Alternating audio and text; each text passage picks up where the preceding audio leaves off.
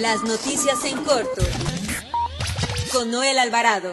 La información más importante al momento. Muy buenas tardes.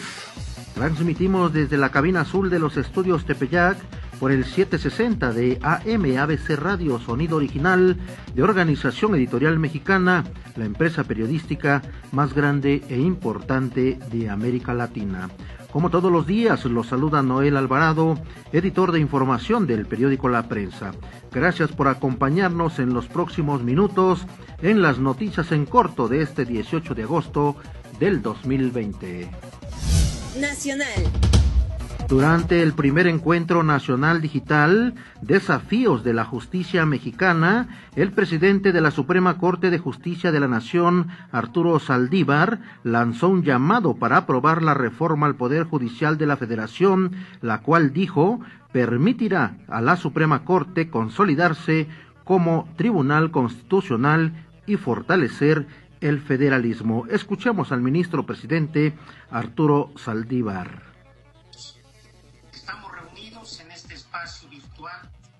Representantes de todos los poderes federales, así como de los poderes ejecutivo y judicial de las entidades federativas, con el propósito común de sentar las bases para un mejor sistema de justicia.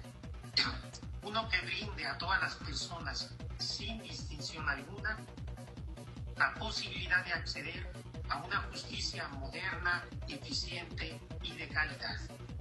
De manera particular, Celebro que a través de este acto se reinicie el diálogo y se retomen los trabajos para la aprobación de la reforma con y para el Poder Judicial.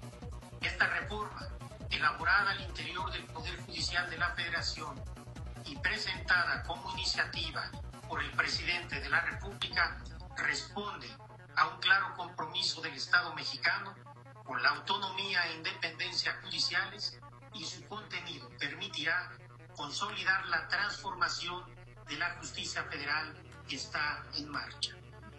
Destacó que para impartir una mejor justicia es necesario hacer ajustes de impacto al funcionamiento del Poder Judicial de la Federación. En otro tema, el titular de la Unidad de Inteligencia Financiera, Santiago Nieto Castillo, dio a conocer que investigará el origen y destino del dinero que fue entregado a exfuncionarios del Senado de la República, los cuales serían presuntos sobornos para que se aprobaran las reformas estructurales a favor de la empresa Odebrecht Agregó que en caso de que se presente un requerimiento por parte de la Fiscalía General de la República para informar sobre el caso, se procederá en consecuencia. En tanto, legisladores federales del Partido Acción Nacional dieron a conocer que acudirán a la Fiscalía General de la República a presentar una denuncia por los hechos difundidos a través de un video en el que dos exfuncionarios del Senado de la República,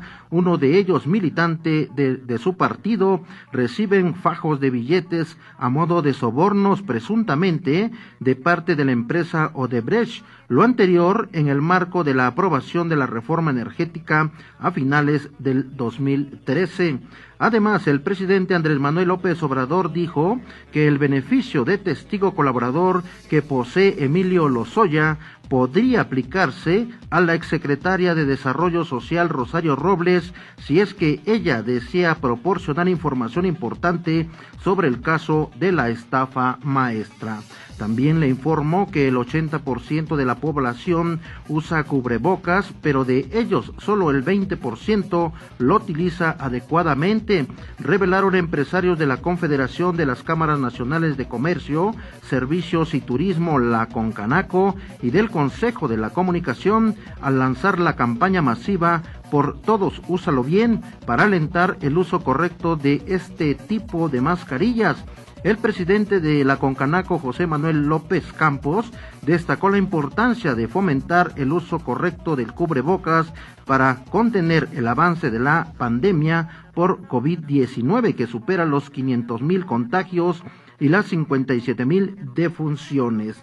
Eh, también le comento que para mostrar, esto dijo que para mostrar el uso de adecuado de este insumo de salud, además de que se colocarán en aparadores mensajes stickers, cartelones y avisos para alentar a la población a protegerse y no bajar la guardia. Metrópoli. La Unidad de Inteligencia Financiera investigará irregularidades en el uso de recursos en la administración anterior del gobierno de la Ciudad de México y con ello conocer si algún exfuncionario incurrió en actividades de, corrupción. Ello luego de una reunión que sostuvieron el titular de la Unidad de Inteligencia Financiera Santiago Nieto Castillo y la jefa de gobierno Claudia Sheinbaum en el antiguo Palacio del Ayuntamiento.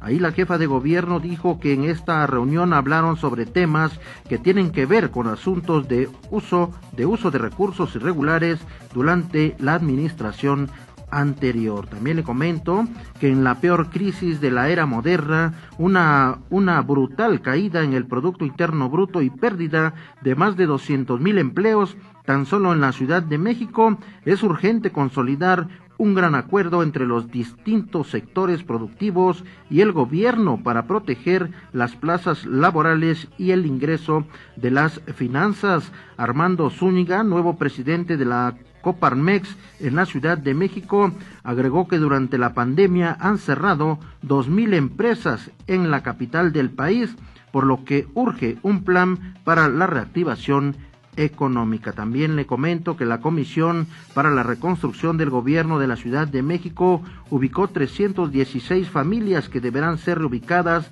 debido a que sus viviendas fueron edificadas sobre una grieta y su integridad corre peligro. César Cravioto Romero, comisionado para la reconstrucción de la Ciudad de México, detalló que se trata de 236 viviendas unifamiliares y 80 viviendas multifamiliares en donde se debe garantizar que no habrá nunca más una construcción en esas zonas.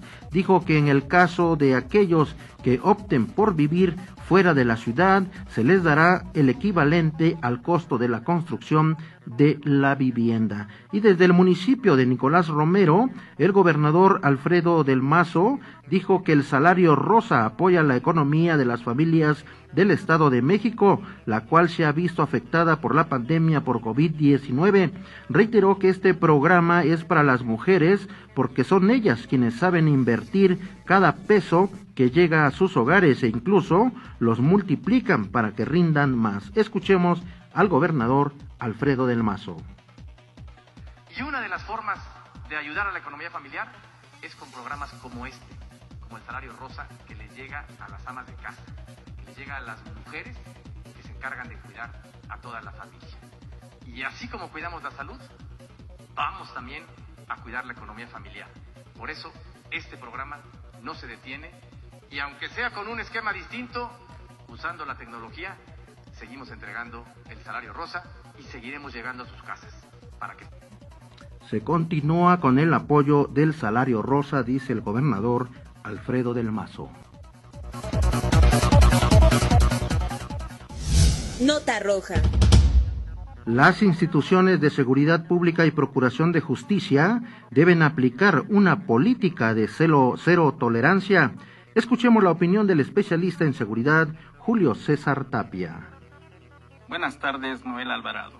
Hoy más que nunca los gobiernos en sus tres ámbitos de gobierno, en materia de seguridad pública, deben implementar políticas de cero tolerancia, desde bandos de gobierno hasta el debido cumplimiento a sentencias de amparo, para que ambos, sociedad y gobierno, nos ajustemos a principios de legalidad y seguridad jurídica, haciendo de esta nación un país de leyes, donde el pueblo se vea beneficiado en su vida cotidiana, haciendo de la estadística una herramienta indispensable para que la autoridad actúe en tiempo y forma, de manera preventiva, pues no se puede entender cómo existen miles de carpetas de investigación que muestran patrones de modos vivendi y operandi de la delincuencia, sin que la autoridad no haga nada. Y por el contrario, se den muestras de colusión para que estos, al libre albedrío, se posicionen de calles, barrios, pueblos, municipios, colonias y entidades para causar terror al pueblo y a la propia autoridad. También le comento que dos personas murieron y seis más resultaron lesionadas tras el choque de un tráiler con doble remolque que transportaba semillas contra un vehículo particular en el eje central Lázaro Cárdenas y el eje 6 sur en la colonia Independencia. Esto en la alcaldía de Benito Juárez. También le platico que el presunto implicado en el asesinato del expresidente del Tribunal Superior de Justicia del Estado de México, Luis Miranda Cardoso, padre del exsecretario de Desarrollo Social, Luis Miranda Nava, fue hallado sin vida en el penal de Santiaguito en Almoloya de Juárez. Las primeras investigaciones de la Fiscalía General de Justicia del Estado de México señalan que se trató de un suicidio. También le platico que Federico Emilio Sánchez Armas, exdirector del área en división de la División de Fuerzas Especiales de la desaparecida Policía Federal, promovió un juicio de amparo en contra de la orden de aprehensión que se libró en su contra por el delito de delincuencia organizada con la finalidad de cometer operaciones con recursos de procedencia ilícita. Este individuo está relacionado con otras 19 órdenes de aprehensión, entre las que se encuentran el ex titular de la Secretaría de Seguridad Ciudadana eh, de la capital del país.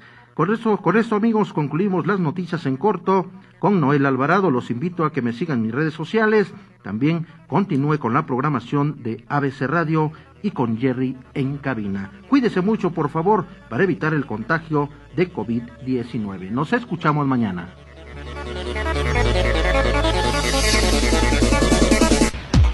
Las noticias en corto con Noel Alvarado.